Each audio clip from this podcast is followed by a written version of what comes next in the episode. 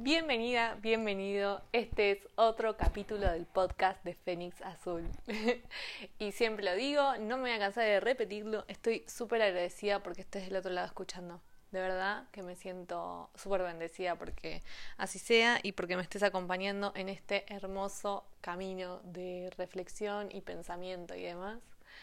Hoy estoy sola, pero creo que no estoy sola, estoy archimega acompañada a la hora de hacer este este capi, obviamente que por vos que lo estás escuchando estoy súper acompañada, pero estoy muy acompañada porque es algo con lo que eh, fue un tema de conversación con mucha, mucha gente muy amada en mi vida y es algo que, que de hecho me estuvo acompañando todo el año, todo el 2020, ¿no? Algo muy loco. Uno está toda la vida diciendo que no tiene tiempo para hacer las cosas que no quiere, ¿no? Como que la vorágine del día a día, del estar a mil, de tener que hacer un millón de cosas y demás, em, hace que tengamos que posponer aquellas cosas que realmente que haríamos por gusto, ¿no? Y, y te encontrás con esta cuestión de que hay mucha gente que trabaja para, o sea, vive para trabajar, no trabaja para vivir. ¿No? Esta cuestión de que estás todo el tiempo concentrado y encima estás metido en un laburo donde no es que te hace la persona más infeliz del mundo, pero tampoco es que decís, pota, qué alegrón que me da mi laburo, ¿no? Y, y se te ocurren un montón de cosas y hay una frase que me cansé de escuchar que es, bueno, cuando me jubile, y completa con lo que quieras, Mabel. Em, y es una frase tan, tan real que duele, ¿no? Es como, ¿por qué posponemos todo para cuando tengamos tiempo? Es como que es algo que siempre escuché, me pregunté, dije, loco, ¿no? Como que quizás uno más cuando es más, pi, más chico, más joven, se dedica más a como cuestionarse un poco por qué la gente dice esa frase y de, golpe y sin darte cuenta entras en el mundo de los adultos y decís, mierda, me convertí en mi peor pesadilla. Me convertí en el cuando tenga tiempo, cuando me jubile.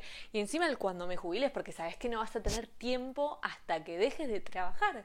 Porque parece que, que trabajar es la condena de, de no poder hacer lo que realmente te gusta, ¿no? Como quedarte de pequeños gustos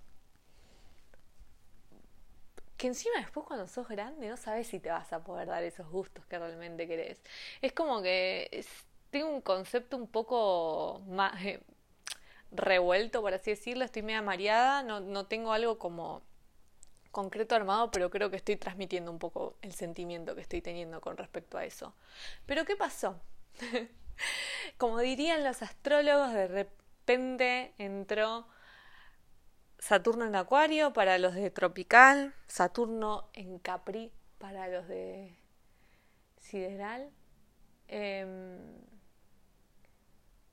y vino a romper con esta cuestión de las estructuras que teníamos, vino a poner un parate, a hacernos reflexionar sobre la reflexión y demás, y es como o empezás a repensar las cosas o te dejás llevar por por lo que vino y, es como la ley de Darwin, eh, sobrevive el que se adapta y si no, el que no se adapta muere, creo que es un poco eso.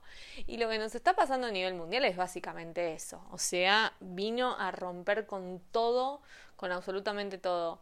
Em, yo soy más del palo de las ciencias exactas, si se quiere decir, pero no me cierro a estas cosas. Hace poco lo publiqué en un post del, del Insta no, elijo no cerrarme para estas cosas porque a veces es como que me permito sorprenderme por las coincidencias. Eh, no, no, no, quiero descreer en algo que no tendría por qué, como tampoco tendría por qué sí, o sea, es medio en ese sentido. Pero bueno, ¿a qué íbamos con todo esto? No, no se disperse, señora. Durante el 2020 me encontré que tenía tiempo para hacer un montón de cosas que siempre pospuse. Un montón de tiempo tenía.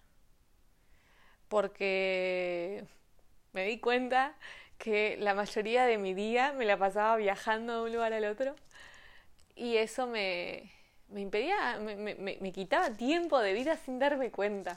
Qué dramática, pero sí, un poco es como que realmente así lo, lo, lo, lo pienso hoy.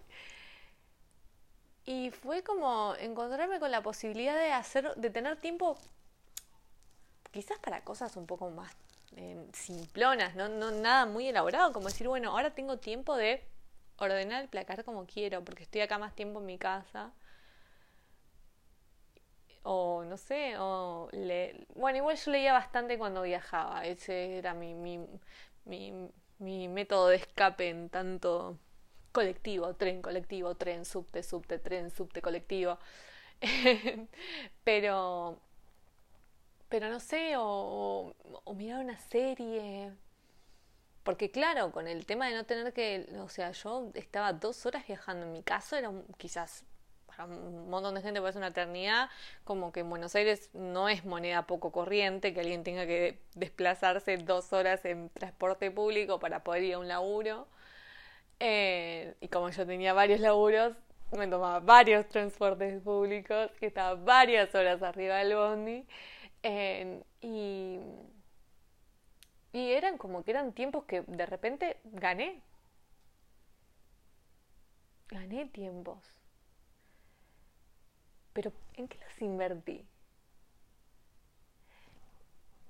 Me recuerdo el año pasado hablando, eh, algo que gané el año pasado muy bueno en mi vida fue que empecé a hablar con muchísima más frecuencia con mi abuela, que es una, uno de los pilares más grandes de mi vida, una persona que en los últimos años supe valorar a nivel transmisión de, de consejos, experiencias, anécdotas y, y, me hizo, de hecho, creo que por uno de los motivos que me fanaticé un poco por mi árbol genealógico fue gracias a, muchas de las historias que me estuvo compartiendo mi abuela.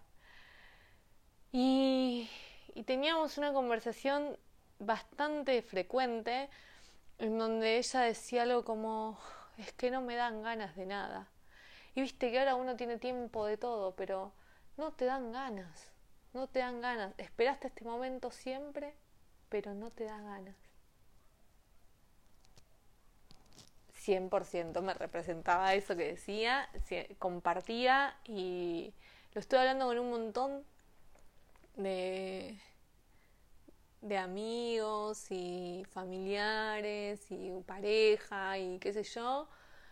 Y me di cuenta que era moneda bastante corriente para algunas personas.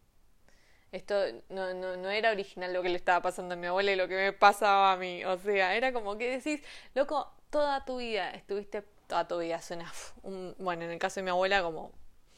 Y de repente te encontrás con un vacío existencial. Igual a mí me pasa que conozco muchas personas, sorpresivamente hablando, porque no es lo común, que aman lo que hacen mi pareja es una que ama lo que hace. Mi abuela ama laburar, tiene 85 años y la tipa, ella dice, el negocio es mi vida. un amigo que es periodista, mi mejor amiga que es un eh, ginecólogo, obstetra y qué sé yo. Y son gente que realmente están en su salsa con lo que hacen. Entonces es como que están haciendo lo que quieren hacer en algún punto. ¿no? A veces les, les resultará más cansador, más estresante, pero al final del día miran todo lo que hicieron con una sonrisa, a pesar de que durante el día hubieron determinadas cositas que hicieron que la pierda. Que en mi caso me pasa que mm, de mi profesión hay un poco de eso que, me, que comparto con ellos y hay otro poco que no están así, así que, pero bueno, me tengo que, me tengo que seguir buscando a mí misma, creo que me falta un poco por ahí. Y... Y, es eso lo que me, lo que me, lo que me noquea. ¿Cómo somos? Siempre estamos queriendo lo que no tenemos. es muy loco porque tengo mi tía, mi tía abuela siempre decía la frase de, ay, la que tiene rulos lo quiere lacio y la que lo tiene lacio lo quiere con rulos. Y es tan cierto eso. Es una, una metáfora muy simplista, pero es tan cierto. Es muy representativa de tantas cosas. Es como que toda tu vida quisiste tener tiempo libre y cuando el mundo se puso en stop y nos dio tiempo a todos para que nos replanteemos sobre las cosas que queremos hacer, ¿vos qué estás haciendo? ¿Aprovechaste eso para... Hay gente que sé que sí, ¿eh? Y la admiro, me saco el sombrero. Y lo loco de esta situación, que pasa un poco la pandemia, se, se, se un poco los fuegos, es como que volvemos, la tempestad se vuelve un poco más calma y demás. Y la rueda sigue girando, ¿no? Entonces como que sin darnos cuenta volvemos a vivir un poco la vorágine de una forma distinta. Y nos volvemos a sumergir en lo mismo, pero todavía no nos pesa. O por lo menos es la sensación. Sin embargo, hay algunos casos extraños, como el mío, en donde no volví a la rueda, loco.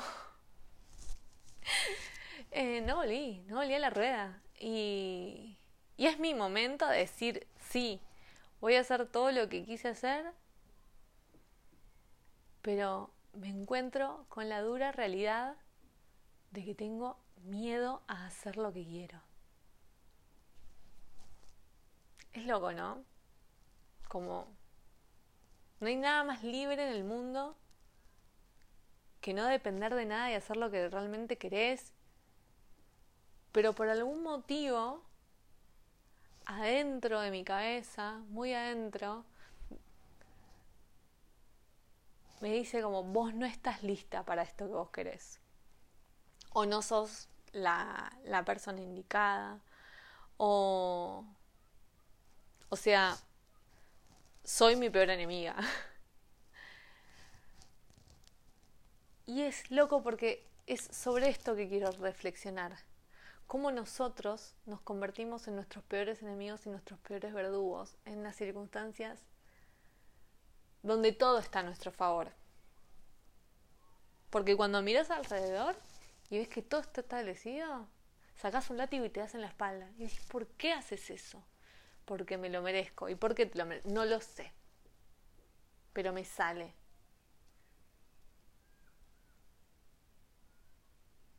Somos los causantes de nuestra propia prisión. O sea, somos los que coartamos nuestra propia libertad.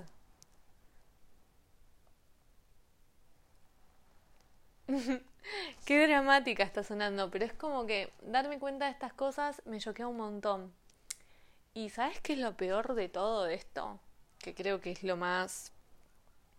lo que más tristeza, angustia me causa. Que lo sé, pero que no lo puedo evitar. Yo hoy tengo tiempo de hacer lo que realmente quiero. Intentar probar tirarme la pileta, hacer algo que realmente me haga feliz. Y sin embargo, por una extraña razón, totalmente interna, porque es 100% interno lo que me estoy haciendo, no lo quiero hacer. Toda durante los últimos 10 años de mi vida que laburé, estuve deseando tener tiempo para poder hacer cosas que realmente me copen, me hagan feliz, me llenen. Y hoy me encuentro con el tiempo de hacerlas. Pero inventándome excusas a mí misma para no hacerlas. ¿Por qué nos pasa esto? Yo estoy compartiendo esto con vos porque yo sé que no soy la única que le pasa. Y en algún punto yo siento que esto, este mini capi, nos puede invitar a, reflexionar sobre si no somos libres porque no queremos serlo. ¿Qué, tan, ¿Qué tanto somos nuestros propios verdugos? ¿Qué tanto somos nuestro peor enemigo?